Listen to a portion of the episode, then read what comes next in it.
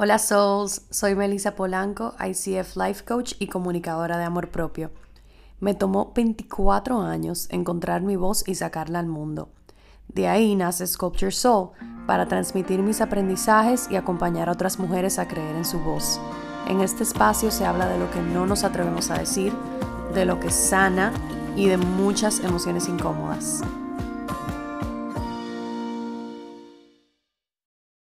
Hola Souls, estoy en este espacio hoy porque quiero abrir la conversación de tres temas que para mí se conectan. El compararse, el permitirte brillar y ese sentimiento tan prohibido que llamamos envidia. Para mí, compararse es muy fácil, especialmente hoy con las redes sociales, donde todo lo que publicamos es la mejor versión de nosotros mismos. Es decir, lo que vemos en redes está filtrado por eso que decidimos compartir. Y por más que una red social sea real o vulnerable, siempre hay un filtro y nunca se va a ver como la realidad, realidad, fuera de esas redes sociales. Entonces es muy fácil ver el resultado de éxito de otra persona, pero no tan fácil ver qué pasó detrás de esas cámaras. Y solemos comparar nuestra mayor debilidad con la mayor fortaleza del otro. Inconscientemente, no sé si les ha pasado, pero en tu peor momento, cuando tu mente está en caos o tu mente está vulnerable, es muy fácil abrir Instagram y ver a otra persona teniendo éxito y comparar a esa mejor versión de esa persona que está en redes sociales con nuestra versión que actualmente está en caos. Y yo creo que es una forma como de literalmente autosabotearnos y a veces olvidamos o no entendemos lo mucho que nos autosaboteamos cuando caemos en esa espiral de comparación. Y más aún en las redes sociales, donde la lógica sabe que todo se ve bonito, pero en un momento vulnerable la mente nos puede engañar. Es muy fácil también comparar específicamente el resultado ajeno con nuestro proceso. Porque si tú abres Instagram, tú ves que X persona ya lanzó su programa digital. Y eso es lo que tú ves en las redes, ese resultado. Y tú comparas eso con tu proceso, que tu proceso de crecimiento puede verse un día con impotencia y lágrimas. Y no quiere decir que estás más atrás o no quiere decir que estás fracasando. Estás de camino, en crecimiento y en proceso a llegar a lo que es ese resultado. Pero la mente es tan traicionera que ustedes no creen que es fácil en ese momento tú comparar ese resultado de ese programa lanzado a esas lágrimas y esa impotencia que estás sintiendo ese día. Entonces, por eso traigo la conversación a la mesa de lo importante que es tener cuidado al compararnos y no identificarnos con lo que nuestra mente nos dice en el momento de comparar. A mí me ha estado pasando hace mucho tiempo ya que me comparo con otros coaches. Yo soy life coach, enfocada en amor propio y boundaries, que son los límites. ¿Por qué? Porque yo actualmente no me siento conectada con el proceso de coaching. Y yo sé que probablemente no debería decir esto por aquí, es algo que hasta me incomoda un poquito decir porque no es que no me guste la, la, carrera, fue algo que me ayudó mucho a sanar, es algo que me gusta mucho y es algo que le tengo un cierto respeto, aprecio y amor. Sin embargo, no he podido conectar porque tiendo mucho a compararlo con terapia psicológica. Y bien sé que un proceso de coaching y un proceso de terapia psicológica no tienen nada que ver son totalmente diferentes. Sin embargo, yo a veces siento que la terapia psicológica es superior o por lo menos es más validada en el mundo externo. Entonces, en un momento de seguridad es más fácil querer tener aquello que es más validado por un mundo externo que tener aquello que a veces es hasta criticado por ese mundo externo. Y probablemente son excusas que yo me pongo a mí misma para, no sé, para no mirar lo que no quiero ver, para no retarme a ejercer eso. No sé. Ahora mismo estoy hablando con ustedes y analizándome a mí misma. O sea que me siento súper vulnerable. Pero sí sé que lo he dejado fluir, que no he querido forzarlo y que me he ido a otras ramas que igual aportan mi granito de arena, que no necesariamente es el one-to-one coaching que ahora mismo no siento conexión. También he tenido momentos donde me comparo con personas conocidas que en mi percepción las cosas le han fluido más fácil o han llegado a tener éxito de manera más fácil, cuando en verdad yo sé que es mi mente engañándome y sé lo mucho que conlleva llegar a sentirse conectado con uno mismo y sentirse exitoso. Y sé lo que conlleva crear algo nuevo en este mundo, porque si no, no estuviera grabando este podcast hoy con ustedes. Algo que yo sé que me ha tomado trabajo, tanto crecimiento personal como sanación en general, para yo atreverme a estar aquí hoy en este espacio. Y sin embargo, la mente es tan traicionera que yo puedo ver en las redes o en personas conocidas a veces cuando las cosas le fluyen más fácil y como sea compararme, aún sabiendo el esfuerzo que toma tener éxito. Yo siento que compararse, como que aparte de sabotearnos, nos deja un comfort zone de queja que nos protege de tener que incomodarnos y dar ese paso de crecimiento necesario de adquirir el resultado que deseamos. Es más fácil tú mirar al de afuera y decir, ay, mira cómo lo logró, qué fácil, se ve que lo hizo, yo nunca voy a ser capaz. A mirarse a uno mismo y decir, ¿qué es eso que estoy procrastinando? ¿Qué es eso que no me he atrevido a hacer por miedo a completar la rayita? ¿Qué es eso que he estado evitando? Y es más fácil quejarse y decir yo nunca voy a ser capaz que de verdad responsabilizarte de tu proceso y mirar lo que haya que mirar, sentir lo que haya que sentir, aunque eso sea dolor, vergüenza, culpa, cualquier sentimiento que sea incómodo de sentir y que es necesario para esa expansión y ese crecimiento de lograr lo que nos proponemos en la vida. Cuando hay un crecimiento externo, o sea, cuando uno da un pase, una trascendencia, un nuevo logro, debe haber una expansión interna para saber o aprender a recibir eso que está destinado para nosotros. Yo creo que Dios, universo o el poder superior, como le quieras llamar, nos pone esas pruebas para guiarnos a ser esa persona que estamos destinadas a ser y para que el momento que esa oportunidad que está destinada a ser nuestra llegue, estemos preparados para recibirlos. Porque ¿qué pasa? Que si no hay un trabajo interno y te llega esa oportunidad que has estado deseando obtener, no la vas a saber recibir. Ustedes han escuchado lo que es el síndrome del impostor ese sentimiento de culpa al recibir algo que creemos no merecer. Esa es mi definición.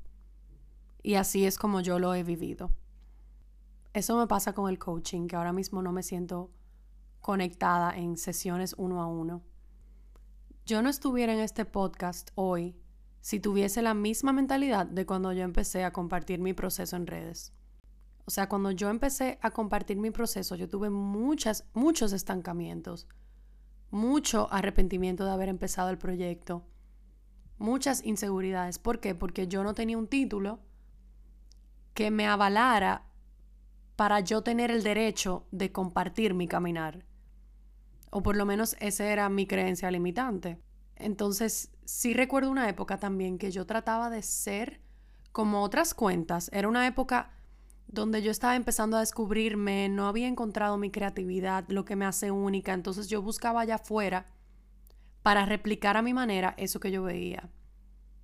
Porque como lo de allá afuera sí funcionaba y ya estaba validado por otros, pues entonces más fácil para mí.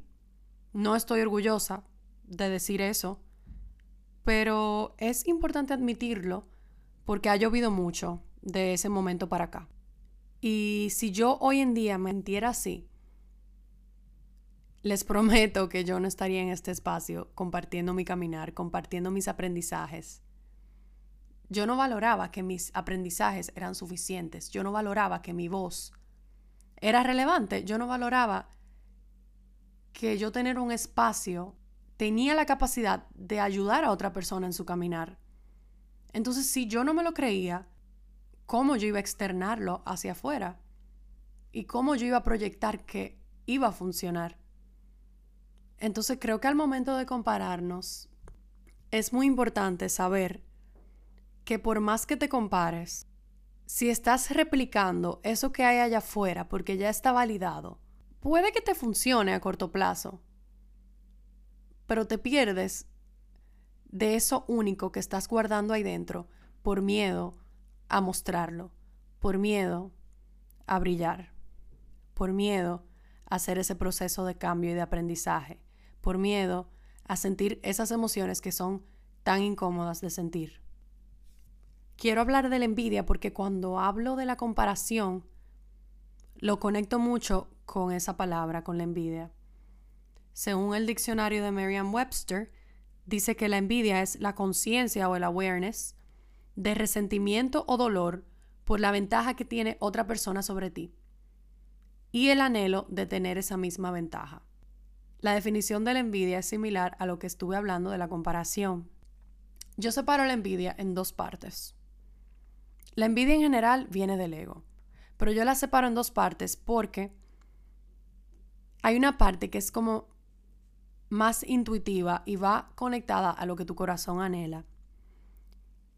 Es ver en otra persona algo que tu corazón realmente desea, algo que conecta con un llamado interno tuyo, con algo que te gustaría sentir o un nivel donde quisieras estar.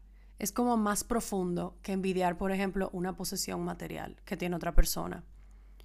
Cuando este anhelo viene de algo que tu corazón anhela, si lo ves en esa persona es porque llevas ese potencial dentro de ti. Entonces, la pregunta es, ¿hasta qué punto estás dispuesto o dispuesta a aparecer, show up, para ti mismo, para enfrentar tus miedos, para enfrentar tus inseguridades y llegar a ese punto de expansión requerido para tú tener eso que llamas éxito en ti mismo? Es más fácil envidiar a otro y quedarnos en el comfort zone, como dije anteriormente. Y aunque conscientemente el resentimiento es hacia la otra persona, saben que siempre me gusta voltear la moneda y mirar hacia adentro.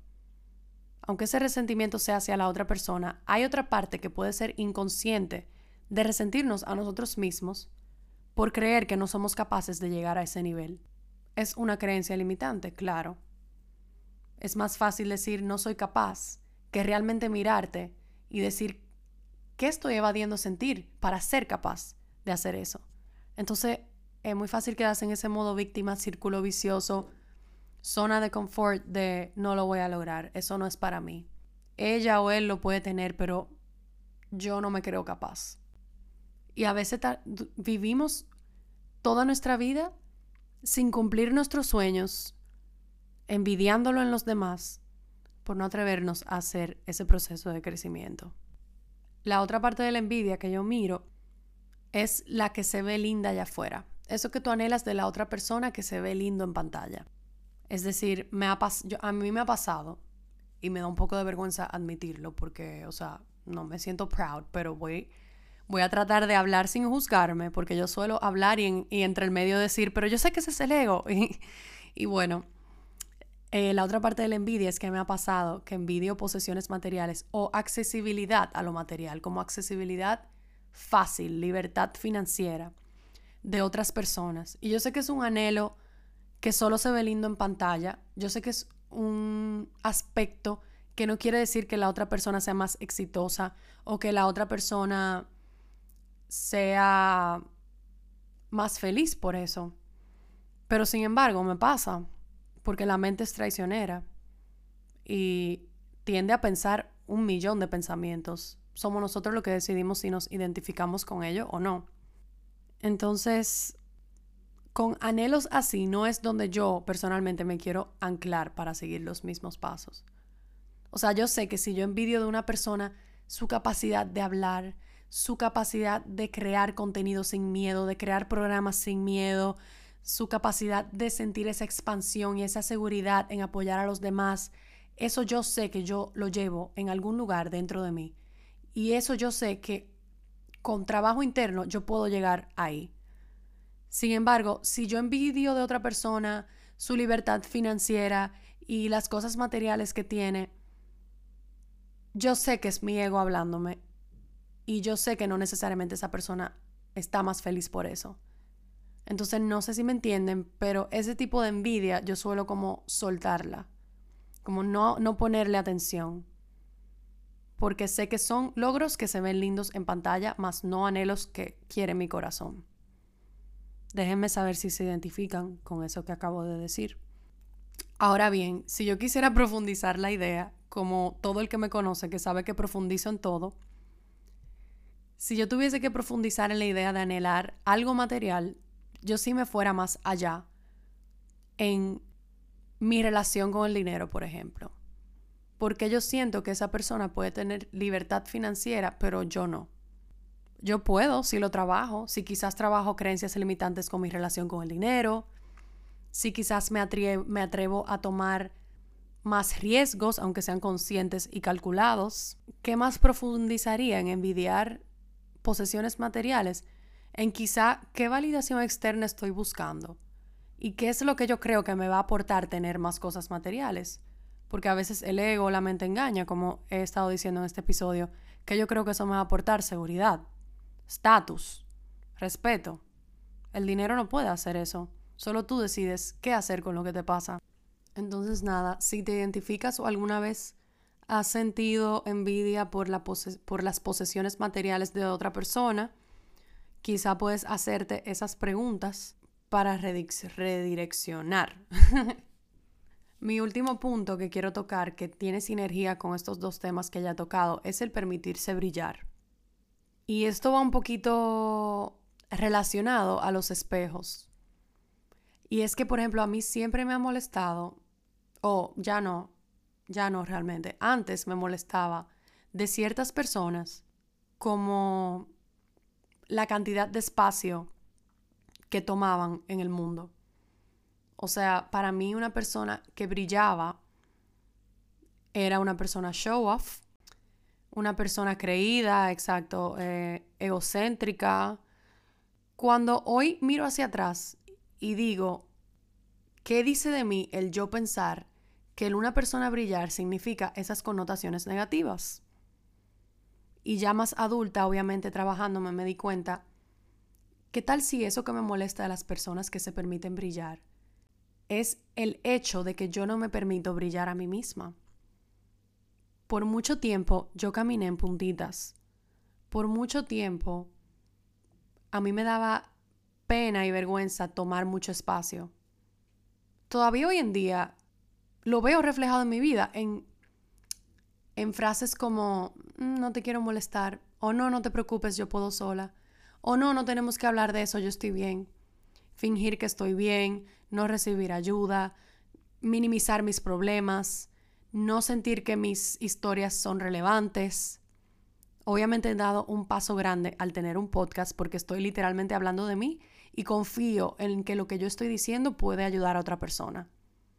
Si yo caminara en puntitas como en un pasado, no me atreviera ni siquiera a hablar de mí. Entonces, sí ha habido un proceso de evolución, pero sí creo que dice mucho de nosotros el nivel de molestia que nos da cuando otra persona brilla. Entonces, hoy yo veo una persona que está cómoda en su propio brillo y no la veo creída. No la veo egocéntrica. La veo segura, capaz, confident, linda, grande, pero porque yo puedo identificar eso en mí hoy en día.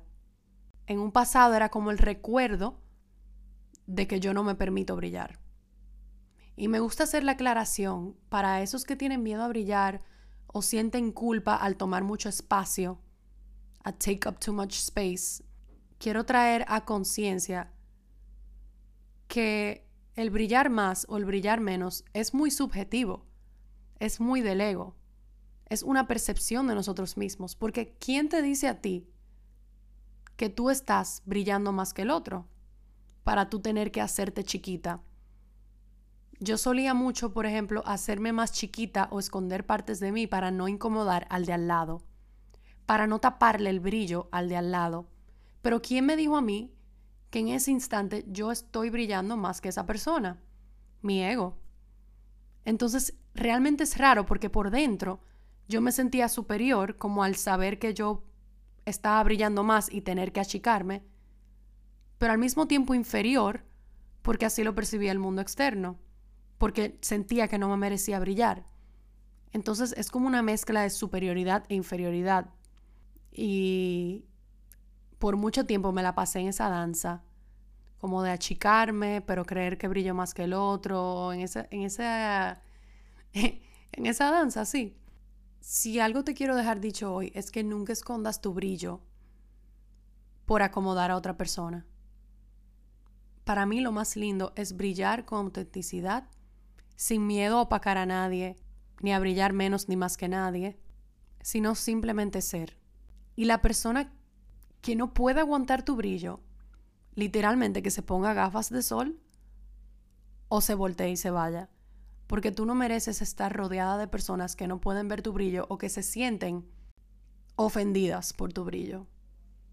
Y lo digo sabiendo que un día yo fui esa persona que le molestaba el brillo de los demás. Si yo fuese esa persona todavía hoy en día, yo animara a la persona al frente que me diga, Melissa, no te puedo tener en mi vida porque no vibramos en la misma línea. Entonces, eso pasa mucho con personas que sienten mucha envidia porque yo he estado ahí también, de que si yo siento que alguien brilla más que yo, probablemente le voy a tener envidia a esa persona porque ya me ha pasado, porque quiero ese brillo, porque sé que ese brillo está dentro de mí, pero hay algo que no me permite sacarlo. Entonces, lamentablemente, cuando dos personas no vibran en la misma línea, es mejor tenerlas de lejos. O sea, si yo tengo una persona cerca hoy en día que no puede apreciar lo que yo aporto a la mesa, el brillo que yo aporto en el mundo, mejor la tengo de lejos porque no me aporta. Entonces, ¿con qué los quiero dejar hoy? Sean conscientes a la hora de compararse. ¿Estás comparando tu mayor debilidad con la mayor fortaleza de otra persona? Recordar que las redes son acontecimientos filtrados. No vemos lo que pasa detrás de pantalla. Recordar que la envidia es un anhelo de otra persona que deseas para ti, una posesión de otra persona o sentimiento de otra persona que deseas para ti. Entonces, en vez de proyectar con negatividad, busca dentro de ti en qué parte ves eso en ti mismo que anhelas de la otra persona. Y atrévete a mirarte. Y en cuanto al brillo, permítete siempre brillar y que sea el de al frente que decida si quiere acompañarte a brillar o quiere darse la vuelta e irse. Como siempre te dejo con una afirmación. Tomo todo el espacio que merezco en este mundo. Tomo todo el espacio que merezco en este mundo. Si te identificaste con este episodio, recuerda compartirlo en tu plataforma de redes sociales favorita y dale al botón de subscribe para que te lleguen las notificaciones. Para más contenido de bienestar puedes seguirme en Instagram como Sculpt Your Soul rayita abajo. Puedes comprar mis afirmaciones en flor de café y recuerda, love yourself 100%.